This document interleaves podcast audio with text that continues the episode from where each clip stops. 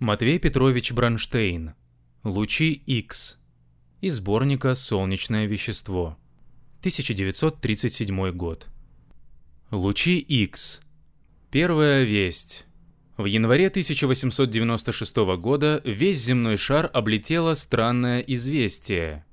Какому-то немецкому ученому удалось открыть неведомые дотоле лучи, обладающие загадочными свойствами. Первое загадочное свойство лучей – они невидимы. Сколько бы вы ни напрягали зрение, разглядеть их невозможно. Они никак не окрашены, цвета у них нет. Второе удивительное свойство – они проходят сквозь плотный картон – сквозь алюминий, сквозь толстые доски, сквозь оловянную бумагу. Непрозрачное для них прозрачно. От них не скроешься за деревянной стеной, за дверью. Деревянная дверь пропускает их, как стеклянная. И третье свойство лучей. Везде, куда бы они ни попали, к чему бы ни прикоснулись, они производят необычайное действие. Кристаллы многих веществ, платиноцианистого бария, вилимита, сернистого цинка, внезапно вспыхивают ярким светом, чуть только на них упадут невидимые лучи. Под действием невидимых лучей мгновенно чернеет фотографическая пластинка. И самый воздух чудесно меняется, когда его пронизывают невидимые лучи.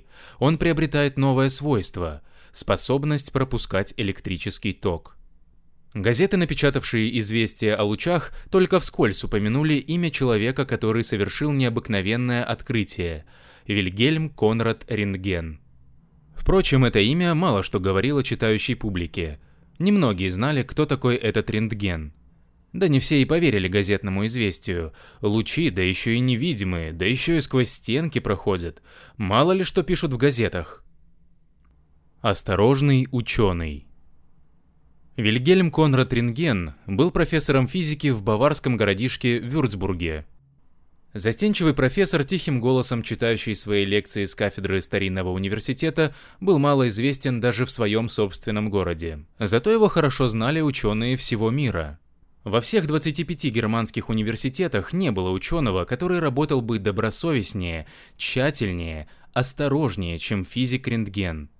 Множество явлений изучил он в своей лаборатории, много произвел точнейших измерений но далеко не обо всех своих работах, не обо всех своих опытах и открытиях сообщал рентген в научные журналы.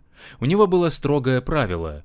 Он печатал статью о проделанных опытах только тогда, когда был окончательно убежден в их верности и точности. Если оставалось хоть малейшее сомнение в правильности опыта, осторожный ученый ничего о нем не писал. Рентген остерегался скороспелых гипотез, поспешных догадок, фантастических предположений. Он доверялся только опыту. «Опыт – высший судья», – говорил Рентген. «Только опыт решает судьбу гипотезы, только опыт дает нам возможность узнать, следует ли сохранить гипотезу или нужно ее отвергнуть». В этом-то и заключается главная сила физики. Исследователь природы может быть совершенно уверен в себе, потому что у него всегда есть возможность проверить на опыте все свои предположения, все свои догадки. И если опыт не подтвердит догадку, значит она неверна, как бы ни была она заманчива и остроумна. В 1895 году Вильгельм Конрад Рентген принялся изучать, как течет электрический ток сквозь разреженные газы. Ученые исследовали это явление и до рентгена, Немецкие физики Гольдштейн и Гитторф задолго до рентгена пропускали электрический ток сквозь воздух, разреженный сильным воздушным насосом. Они построили специальные приборы, чтобы изучать этот ток, проделали первые опыты. Но многое еще оставалось неясным. Знаменитый физик Генрих Герц, тот самый Герц, который открыл в эфире радиоволны, утверждал, что электрический ток, текущий сквозь разреженный газ, это тоже волны в эфире, колебания, похожие на колебания звука. Другую догадку высказал англичанин Крукс. Он говорил, что электрический ток в разреженном газе – это вовсе не эфирные волны, а потоки мельчайших невидимых глазу частиц – электронов. С чудовищной скоростью, десятки тысяч километров в секунду, летят они сквозь разреженный газ. Мнения ученых разделились. Одни считали, что прав Генрих Герц, другие, что прав Уильям Крукс. И только недоверчивый рентген не участвовал в этом споре. Он не был ни на стороне Герца, ни на стороне Крукса. Он упорно воздерживался от каких бы то ни было предположений и догадок. Он утверждал, что для них еще не наступило время, и что нужно проделать как можно больше опытов, накопить как можно больше достоверных фактов. В 1895 году, в последних числах октября, рентген собрал у себя в лаборатории все нужные материалы и приборы и приступил к опытам. Начало опытов. Рентген взял стеклянный шар с двумя впаянными внутрь металлическими пластинками. К обеим пластинкам было приделано по проволочке. Концы проволочек торчали наружу сквозь стеклянную стенку шара. Затем рентген взял сильный воздушный насос и принялся выкачивать из шара воздух. Воздух уходил прочь, и его оставалось все меньше и меньше. Когда в шаре осталась одна миллионная часть всего воздуха, рентген перестал выкачивать воздух и запаял шар. Прибор для пропускания электрического тока сквозь разреженный газ был готов. Теперь стоит только соединить концы проволочек, выходящих из шара с полюсами машины, подающей электрическое напряжение, и ток потечет внутрь шара сквозь разреженный воздух от одной металлической пластинки до другой. Машина, дающая сильный электрический ток, у рентгена была. Это была индукционная катушка, прибор, изобретенный в середине 19 столетия парижским механиком Румкарфом. С виду этот прибор похож на катушку с нитками, но только он гораздо больше обыкновенной катушки, и вместо ниток на него намотана проволока. Десятки тысяч витков тончайшего электрического провода, покрытого надежной изоляцией. Катушка Румкорфа внутри не пустая. В нее вставлена другая катушка, несколько сот витков проволоки, и уже не тонкой, а толстой. Две обмотки, наружная и внутренняя, предназначаются для того, чтобы повышать напряжение электрического тока. Если во внутреннюю обмотку впустить переменный прерывистый электрический ток, то и по наружной обмотке потечет прерывистый ток, но напряжение его будет уже гораздо больше, в десятки, в сотни раз больше. Катушка Румкорфа – это преобразователь электрического тока, Токи низкого напряжения она преобразует, превращает в токи высокого напряжения. С помощью катушки Румкорфа можно создавать мощные электрические разряды, электрические искры. Индукционная катушка, которая была у рентгена, давала электрические искры длиной в 10-15 см. Ее-то он и соединил с концами проволочек своего стеклянного шара. Послышался сильный и частый треск, это в катушке Румкорфа задрожал молоточек, размыкающий и замыкающий прерывистый ток во внутренней обмотке. И сейчас же по всем виткам наружной обмотки пробежал другой ток, ток высокого напряжения. Он устремился по проволочкам в стеклянный шар и проложил себе дорогу сквозь разреженный воздух. Он тек от одной металлической пластинки до другой, и вот на стеклянных стенках шара вспыхнуло слабое зеленоватое сияние. Так начались опыты рентгена. Неожиданная находка. А через несколько дней, 8 ноября 1895 года, рентген обнаружил замечательное явление. Случилось это так. Был вечер. Ассистенты, целый день трудившиеся над своими измерениями, усталые разошлись по домам. Ушел и старик-служитель. Рентген остался в лаборатории один. Он собирался работать до поздней ночи. Трещал молоточек индукционной катушки, зеленовато-желтый свет струился от стенок стеклянного баллона. Это был уже не первый баллон, не тот стеклянный шар, с которым рентген начал свои опыты. В течение последней недели он изготовил несколько стеклянных баллонов, и все они были разные. Одни имели форму шара, другие – форму груши, третьи были узкими и длинными стеклянными трубками. В одних баллонах был разреженный воздух, в других – разреженный азот, водород, кислород. Но в каждый баллон, и в шар, и в трубу, и в грушу, и в баллон с кислородом, и в баллон с азотом, были одинаково впаяны металлические пластинки, и изо всех баллонов торчали наружу тонкие проволочки. В этот вечер рентген занимался тем, что по очереди придвигал свои баллоны к кондукционной катушке и пропускал сквозь них электрический ток. Он хотел выяснить, как отражается на электрическом токе степень разреженности газа, форма баллона, форма и расположение металлических пластинок. Результаты своих наблюдений рентген аккуратно вносил в лабораторный дневник. Часы пробили 11, рентген наклонило ко сну. Он накрыл свой последний баллон плотным картонным футляром. Оставалось только разомкнуть ток в индукционной катушке, погасить свет и уйти. Но по рассеянности рентген забыл выключить катушку. Он погасил свет и уже направился к дверям, когда треск молоточка вывел его из задумчивости. Рентген вернулся, и вот тут-то его глазам представилось удивительное зрелище. На столе, не на том столе, где стоял стеклянный баллон, а на соседнем, мерцало странное сияние. Тусклым зеленовато-желтым огнем горел какой-то маленький предмет. Рентген в темноте направился к столу, чтобы посмотреть, в чем там дело. Оказалось, это светился кусочек бумаги. Бумага была непростая. Она была покрыта с одной стороны толстым слоем платиноцианистого бария. Это вещество имеет обыкновение светиться, если на него упадут солнечные лучи. Но ведь на дворе ночь, в комнате полная тьма. Почему же светится платиноцианистый барий? В полной тьме рентген нащупал рубильник и разомкнул ток. Бумага, которую он держал в руке, сейчас же перестала светиться. Он снова включил ток. Бумага засверкала снова, снова выключил, и бумага опять погасла. Рентген уже и не думал уходить из лаборатории. Ночь без сна. Рентген решил исследовать непонятное явление. Что заставляет бумагу светиться? Индукционная ли катушка, по обмотке которой бежит электрический ток, или стеклянный баллон, в котором тот же самый ток проходит сквозь разреженный газ? Для проверки рентген решил убрать баллон и соединить катушку с чем-нибудь другим. Ну хотя бы с двумя металлическими шариками, которыми пользуются в лаборатории для изучения электрических искр. Так он и сделал. Опять затрещал молоточек и снова побежал по катушке ток. Но теперь уж он не уходил в баллон с разреженным газом, а проскакивал электрической искрой между металлическими шариками. Рентген посмотрел на бумагу с платиноцианистым барием. Бумага как бумага, никакого сияния. Тогда он снова соединил катушку с баллоном, и бумага вспыхнула снова. Сомнений больше не оставалось. Индукционная катушка тут ни при чем. Она одна не в силах заставить бумагу светиться.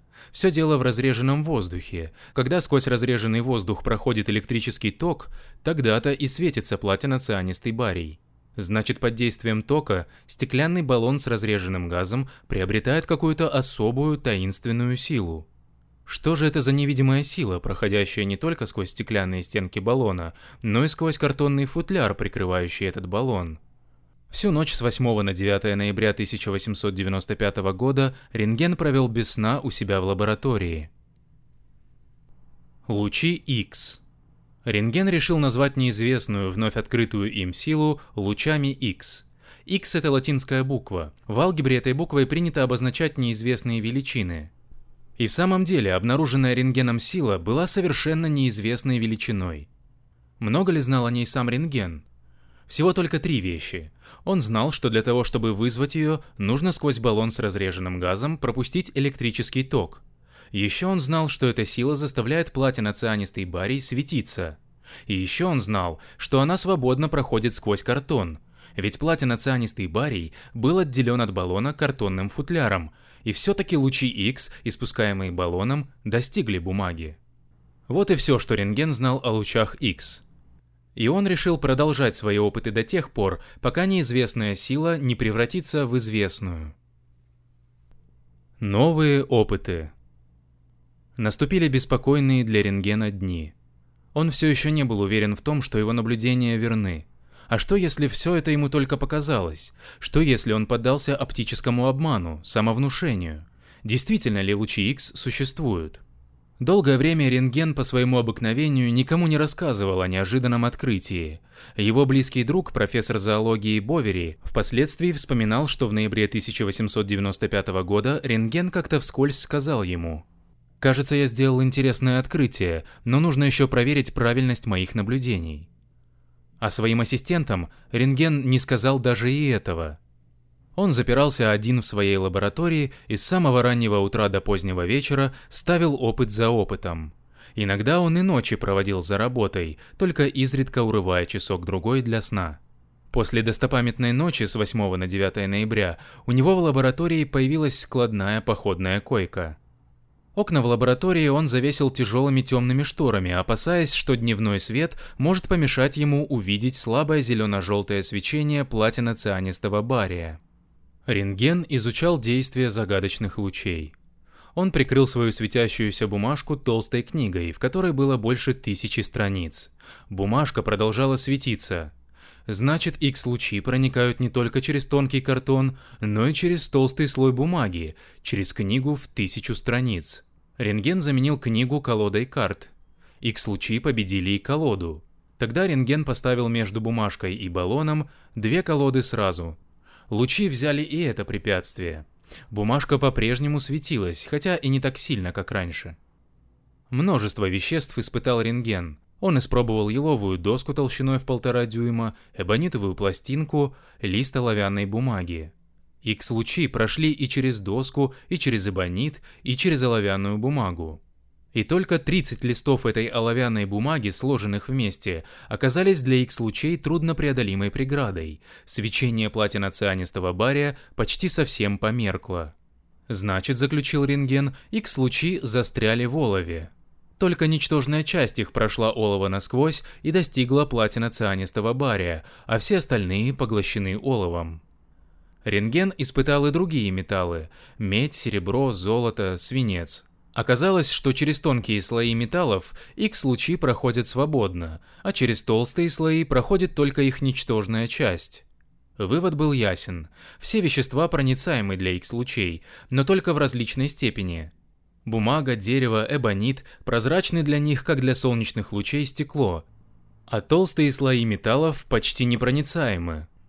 Убедившись в этом, рентген решил усложнить свой опыт, взять какой-нибудь предмет, в котором были два вещества сразу, и проницаемое для X-лучей, и поглощающее их, ну хотя бы дерево и металл. Для опыта он выбрал деревянную шкатулку, в которой хранился целый набор латунных гирек. Рентген поставил шкатулку на пути X-лучей. Справятся ли лучи и с этой преградой? Справились. Зелено-желтый свет немедленно вспыхнул, X-лучи прошли через шкатулку так же, как они только что прошли через картон и иловую доску. Но в зелено-желтой полосе светящегося бария рентген разглядел какие-то темные пятна. Вглядевшись повнимательнее, он отчетливо разобрал очертания пятен. Пятна имели форму латунных гирек. Это была тень латунных гирек, спрятанных в деревянной шкатулке. Последняя проверка. Опыт за опытом проделывал рентген, и каждый новый опыт открывал ему новые свойства загадочных лучей. Собственными глазами видел он их удивительное действие, но осторожный исследователь привык не верить своим глазам. Наконец ему пришло в голову проделать опыт с фотографической пластинкой. Человеческий глаз может ошибаться, думал рентген, но если фотографическая пластинка обнаружит невидимые лучи, то значит они существуют и на самом деле – Фотографическую пластинку не обманешь. Задумано, сделано. На пути X-лучей поставил он фотографическую пластинку. И что же? В ту же секунду пластинка почернела. Значит, X-лучи не игра воображения. Рентген больше не сомневался в их существовании. И он стал повторять все те же опыты с невидимыми лучами, которые он делал раньше. Но только вместо бумаги, покрытой платиноцианистым барием, он теперь подставлял их с лучам деревянную кассету с фотографической пластинкой. Ему уже не нужно было завешивать окна непроницаемыми шторами, ведь солнечные лучи не могут пройти через деревянную кассету, а для невидимых X-лучей деревянная кассета не препятствие. Рентген снова пропустил X-лучи через шкатулку с гирьками, но на этот раз он подставил лучам не бумажку с барием, а фотографическую пластинку. Через несколько минут он проявил пластинку и отфиксировал ее. На пластинке отпечаталось отчетливое изображение гирек. После этого рентген проделал еще один опыт, свой самый замечательный опыт – Стеклянный баллон с разреженным воздухом он поставил под стол. На стол он положил руку, а на руку фотографическую пластинку в деревянной кассете. Потом включил ток. Когда фотографическая пластинка была проявлена, на ней оказалось отчетливое резкое изображение костей руки. Икс-лучи прошли через кожу, через мускулы, но не в силах были пройти через кости. Тень костей запечатлелась на фотографической пластинке. Так рентгену удалось сделать то, что никто еще до него не делал – сфотографировать свои собственные кости.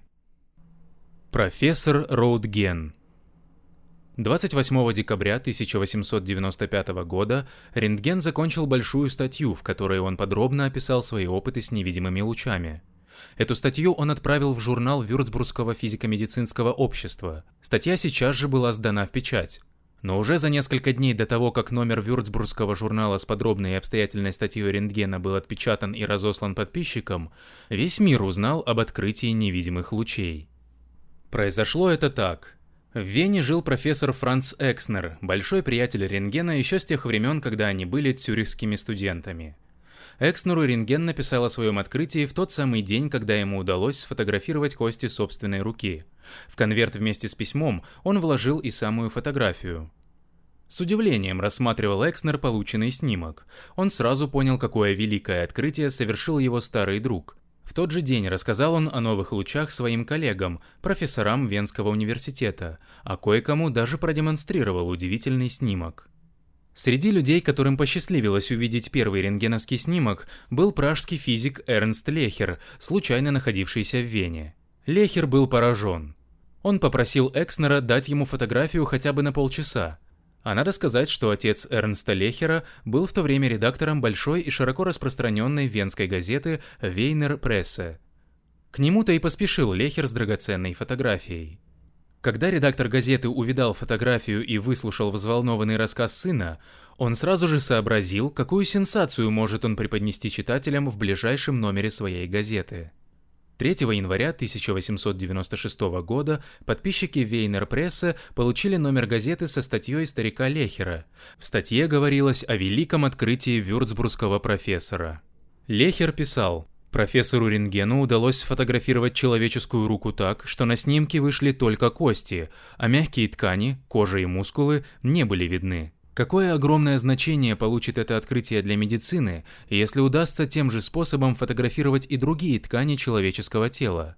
Врач сможет подробно рассмотреть любой перелом костей. Военный хирург безо всякого труда найдет в теле раненого застрявшую пулю или осколок гранаты, не прибегая к мучительному для больного исследованию зондом. Другие газеты перепечатали сообщение Вейнер Пресса. 5 января оно появилось в берлинской газете, а 6 января короткая заметка о новом открытии промелькнула в лондонском «Стандарт». Заметка кончалась так. Газета заверяет своих читателей, что невидимые лучи не мистификация, не шутка, а настоящее серьезное открытие настоящего серьезного немецкого профессора. Вечером того же дня лондонское телеграфное агентство разослало телеграмму газетам всего земного шара. Вот текст этой телеграммы, из которой весь мир узнал о таинственных лучах. Невзирая на угрозу войны, наука продолжает одерживать свои мирные победы. Об одной такой победе нам сообщают из Вены. Профессор Вюрцбургского университета Роудген открыл лучи, которыми можно фотографировать и которые проходят через дерево, мясо и многие другие вещества. Профессору удалось сфотографировать металлические гирьки, запертые в деревянной шкатулке. Он заснял и человеческую руку. На его снимке отчетливо видны кости, а мяса не видно. Говоря в этой телеграмме об опасности войны, телеграфное агентство имело в виду обострение отношений между Англией и Германией. 4 января 1896 года кайзер Вильгельм II отправил бурскому президенту Крюгеру депешу, содержавшую прямые угрозы по адресу Англии. Резкое выступление немецкого кайзера вызвало в Англии большую тревогу. А Роудген, о котором говорится в телеграмме, это, разумеется, рентген. Телеграф исказил его фамилию. Непроницаемые шляпы. В середине января 1896 года статья рентгена о новом роде лучей наконец появилась, и номер журнала с этой статьей был раскуплен в течение одного дня. Людей, желавших прочесть статью, оказалось так много, что ее пришлось напечатать отдельной брошюрой, и в первый же месяц она вышла пятью изданиями. Через короткое время статью рентгена перевели на английский язык, потом на французский, потом на итальянский и на русский. Во всех лабораториях мира физики повторяли и проверяли опыты рентгена. В Америке знаменитый изобретатель Эдисон, прочитав сообщение об X-лучах, немедленно приступил к опытам и провел в лаборатории несколько дней без отдыха и сна. На третий день, чтобы подбодрить своих ассистентов, еле державшихся на ногах от усталости, он приказал громко играть на органе, который стоял у него в лаборатории. В Париже физик Сиги устроил особый кабинет, в котором всякий желающий мог за деньги получить фотографический снимок своего собственного скелета – В Лондоне, в Берлине, в Петербурге, в Риме, во всех европейских столицах читались публичные лекции о новых лучах и демонстрировались опыты. Не было ни опытов, ни лекций в одной только Вене. Мудрая австрийская полиция запретила их. Ввиду того, что по нашему ведомству не поступало официальных сведений о свойствах новых лучей, так говорилось в постановлении венского полицмейстера, строго воспрещается производить какие бы то ни было опыты впредь до выяснения вопроса и особого распоряжения полиции. Рентген в одну неделю сделался знаменитостью. Никто уже больше не путал его фамилии. Во всех газетах была напечатана его биография. Дом его приступом брали корреспонденты – в газетных редакциях, в лабораториях, на улицах только и было разговору, что о невидимых лучах. Одни прославляли великого ученого, другие говорили, что ничему не поверят, пока не увидят невидимые лучи собственными глазами. Третьи опасались, что отныне житья не будет на белом свете, ведь теперь всякий прохожий может заглянуть сквозь стену в чужую квартиру. Помилуйте, какая же после этого возможна частная жизнь? Уж не додумаются ли ученые в конце концов до того, что станут освещать лучами чужой мозг и читать чужие мысли? Владелец одного шляпного магазина в Лондоне даже поместил в газете объявление о том, что у него продаются специальные шляпы из особого плотного материала, непрозрачного для новых лучей. Всякий, кто наденет такую шляпу, может считать себя в безопасности. Никакие лучи, видимые и невидимые, не обнаружат ни единой мысли у него в голове. А в Америке одна газета сообщила, что какой-то молодой человек в штате Айова направил невидимые лучи на кусок свинца стоимостью 13 центов. И что же? Через три часа кусок свинца превратился в кусок чистейшего золота стоимостью в 153 доллара. Другая газета уверяла, будто в Нью-Йорке в медико-хирургическом колледже изобрели новый способ обучать студентов анатомии. X-лучи отражаются от рисунков в анатомическом атласе, а затем попадают прямо в мозг студенту. Это производит сильное впечатление на учащихся, писала газета, и во многих отношениях оказывается выгоднее и удобнее, чем обыкновенные способы обучения, которые практиковались до сих пор. Рисунки накрепко отпечатываются в мозгу. Не правда ли жаль, что это сообщение оказалось простой газетной уткой? Рассказ корреспондента но, разумеется, газеты недолго питались утками. Читатели требовали более подробных и достоверных сведений о лучах рентгена. В январе 1896 года американский журнал McClure's Magazine послал в лабораторию рентгена специального корреспондента, некоего мистера Дэма. Вот что рассказал мистер Дэм об этом посещении. Я приехал в Вюрцбург и направился на улицу Пляйхер-Ринг. Это красивая улица в центре города. Там расположен физический институт Вюрцбургского университета, скромное двухэтажное здание, в котором живет и работает профессор Рентген. В верхнем этаже квартира профессора, а в нижнем – лаборатории, мастерские, зал для чтения лекций. Старик-привратник открыл мне дверь и по длинному коридору провел в небольшую комнату. Это и была лаборатория, в которой рентген совершил свое открытие. В углу большой стол, у окна маленький столик и на нем груда фотографических снимков. Вдоль стен полки с физическими приборами. У печки катушка Румкорфа, обыкновенная индукционная катушка, дающая искры в 5-6 дюймов длиной и питается током в 20 ампер. Вот и все, что я увидел в этой комнате.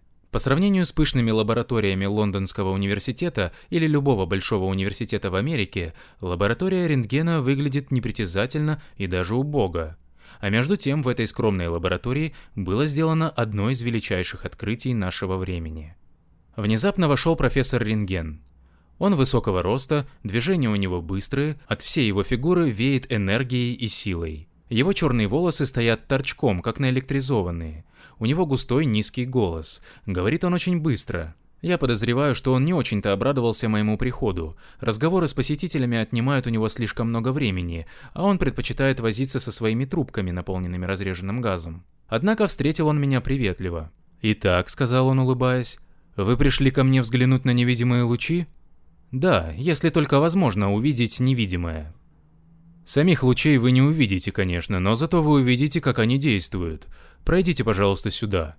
И он указал мне на соседнюю комнату, куда вели провода от катушки Румкорфа. В этой комнате на маленьком столике стоял стеклянный баллон с разреженным воздухом. Это и был тот прибор, с помощью которого профессор Рентген открыл свои лучи. Баллон был соединен проводами с индукционной катушкой. Но я не смотрел на баллон. Мне бросился в глаза другой предмет. Таинственный цинковый ящик, огромный, в целую сажень высотой. Профессор объяснил мне, что это за ящик. Оказалось, это просто-напросто передвижная камера, которую он построил, чтобы изучать в темноте X-лучи. В стенке ящика, в той, что приходилось прямо против стеклянного баллона, было круглое окно для невидимых лучей. Окно не из стекла, а из алюминия, толщиной в миллиметр, диаметром футов полтора. Профессор рассказал мне, что обычно он включает ток, потом входит в свой цинковый ящик и плотно закрывает его за собой. В ящике темно, как в гробу. «А войдите же в ящик», — сказал мне рентген, открывая небольшую дверцу в цинковой стенке. «Там на полке вы найдете кусочек бумаги, покрытый платиноцианистым барием», — добавил он и направился к индукционной катушке. Я закрыл за собой дверь, и в ящике стало темно. Ощупью я нашел стул. Потом я нащупал полку, а на ней полоску бумаги. Раздались частые удары молоточка в прерывателе катушки Румкорфа. Это рентген начал пропускать ток через свой баллон. Я приставил бумажку к алюминиевому окошечку, но ничего не увидел.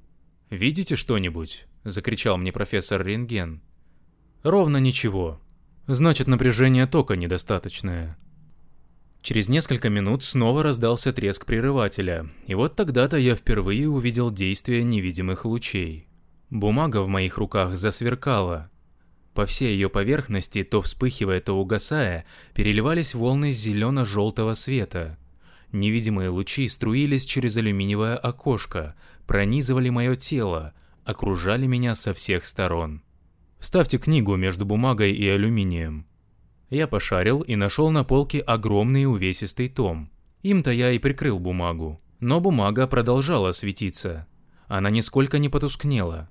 Невидимые лучи, как ни в чем не бывало, проходили сквозь толстую книгу. Зелено-желтые волны по-прежнему переливались на бумаге. Я положил книгу на полку и посмотрел на алюминиевое окошко, изо всех сил стараясь разглядеть удивительные лучи. Но в окошке было темно, и я ничего не увидел и не почувствовал, хотя и знал, что лучи входят в ящик и пронизывают меня насквозь. Невидимые лучи оказались и вправду невидимыми. На их присутствие указывала лишь светящаяся бумажка, которую я держал в руке. Когда профессор Рентген на прощание протянул мне руку, взгляд его уже был устремлен во внутренние комнаты лаборатории, туда, где он оставил прерванную работу. 40 лет спустя. Больше 40 лет прошло с той поры, когда вюрцбургский профессор Вильгельм Конрад Рентген открыл невидимые лучи, заставляющие светиться платиноцианистый барий. В наше время лучи X никому больше не представляются чудом. Люди уже давно привыкли к ним. Рентгеновский снимок, показывающий нам строение наших легких, удивляет нас не более чем телефон на столе или автомобиль, проезжающий мимо наших окон. Ученые исследовали свойства таинственных лучей. Инженеры и врачи научились пользоваться лучами, применять их на практике. Лучи X, лучи-загадка перестали быть загадкой. Физики поняли, почему в баллоне с разреженным газом, через который проходит электрический ток, возникают невидимые лучи. Они разгадали их происхождение, их природу. Лучи рентгена возникают тогда, когда в стеклянную стенку баллона ударяется поток мельчайших частичек электрического заряда, поток электронов, с огромной скоростью мчащихся сквозь разреженный газ. Когда-то Герц и Крукс спорили о том, что такое электрический ток, проходящий в разреженном газе. Эфирные ли это волны или поток материальных частиц, заряженных электричеством. В конце концов, прав оказался Крукс. Это поток материальных частиц. Но доля правды была и в утверждениях Герца.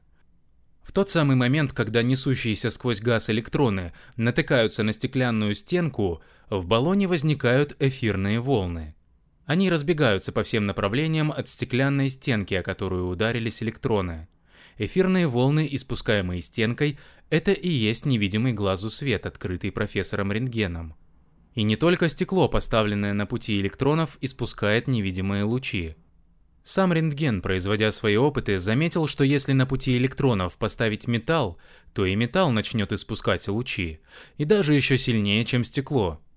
Позже было установлено, что с каким бы твердым телом не столкнулись быстрые электроны, оно делается источником рентгеновских лучей. В современных рентгеновских трубках лучи X получаются от ударов электронов об антикатод, массивный кусок тугоплавкого металла, железа или вольфрама. В трубку подают высокое электрическое напряжение. Чем выше напряжение тока, тем быстрее движутся электроны, тем сильнее оказываются лучи рентгена, испускаемые антикатодом, и тем легче проходят эти лучи сквозь тела, непроницаемые для видимого света. В наше время научились изготовлять мощные трубки, рассчитанные на электрическое напряжение в 600-700 тысяч вольт. Голландская фирма Philips выпускает металлические рентгеновские трубки мощностью в несколько лошадиных сил. Электротехнические заводы наладили массовое производство рентгеновских трубок. Спрос на них растет с каждым десятилетием. Какое же применение в жизни нашли себе невидимые лучи, которые открыл скромный вюрцбергский профессор, гениальный немецкий физик Вильгельм Конрад Рентген? Больше всего они пригодились в медицине. Вооружившись лучами рентгена, физиолог фотографирует кости в живом человеческом теле, изучает явления, происходящие в легких, в желудке, в сердце. Дело в том, что для лучей рентгена кости не так прозрачны, как мускулы, кожа, железы. Потому и проступают темные очертания костей на фотографическом снимке, сделанном рентгеновскими лучами. А легкие отчетливо видны на снимках, потому что они прозрачнее, чем кожа, железы, мышцы.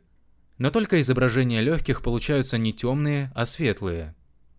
Ну а как желудок? Ведь он прозрачен для лучей рентгена не больше и не меньше, чем все другие органы, находящиеся в брюшной полости человека.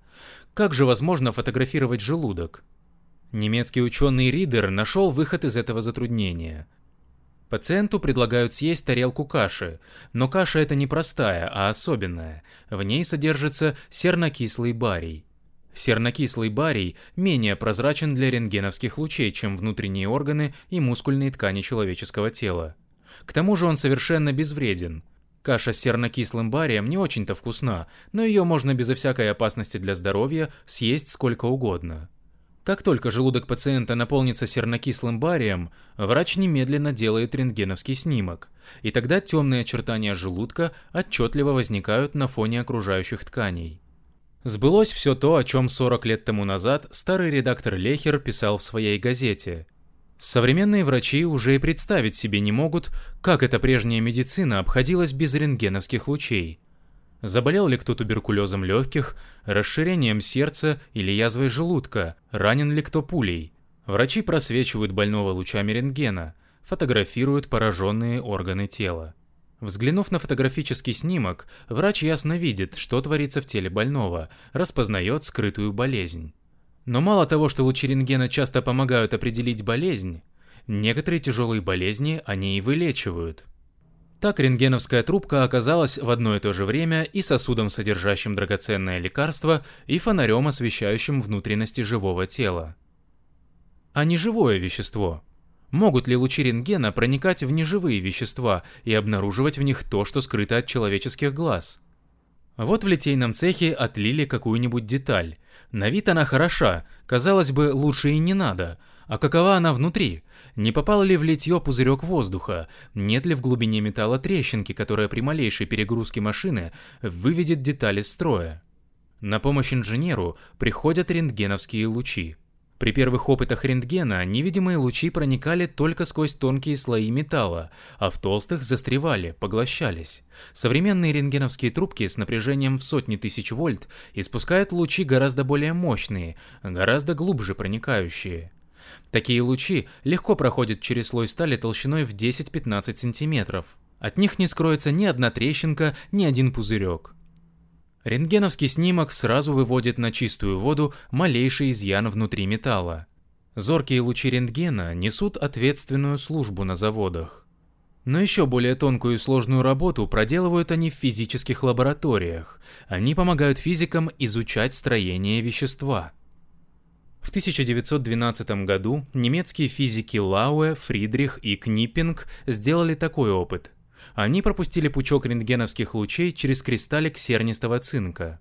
Пройдя сквозь кристаллик, лучи упали на фотографическую пластинку. Когда ученые проявили и отфиксировали пластинку, оказалось, что на ней отпечатался какой-то замысловатый узор, составленный из маленьких темных пятнышек. Что это за узор? Лауэ сумел ответить на этот вопрос. Кристалл сернистого цинка состоит из атомов двух веществ – серы и цинка. Эти атомы расположены в пространстве стройными правильными рядами. Внутри кристалла, параллельно каждой его грани, идут, пересекаясь между собой, бесчисленные плоскости. Каждая из этих плоскостей – это геометрически правильная сетка, составленная из атомов. Лучи рентгена отражаются от этих плоскостей и отскакивают в сторону, как те зайчики, которые отбрасывает зеркало, освещенное солнечным светом. Темные пятнышки на фотографической пластинке – это и есть зайчики рентгеновских лучей, отброшенные сетками атомов. Лауэ стал пропускать лучи рентгена и через другие кристаллы – поваренную соль, берил, сернокислый никель. И каждый раз на фотографической пластинке отпечатывался узор из темных точек – Поваренная соль давала один узор, берил – другой, сернокислый никель – третий. Значит, во всех этих веществах атомы расположены сетками в строго определенном порядке. Порядок этот у разных веществ бывает различный. У сернистого цинка один, у поваренной соли другой, у берила, у алмаза, у никеля, у графита третий, четвертый, пятый.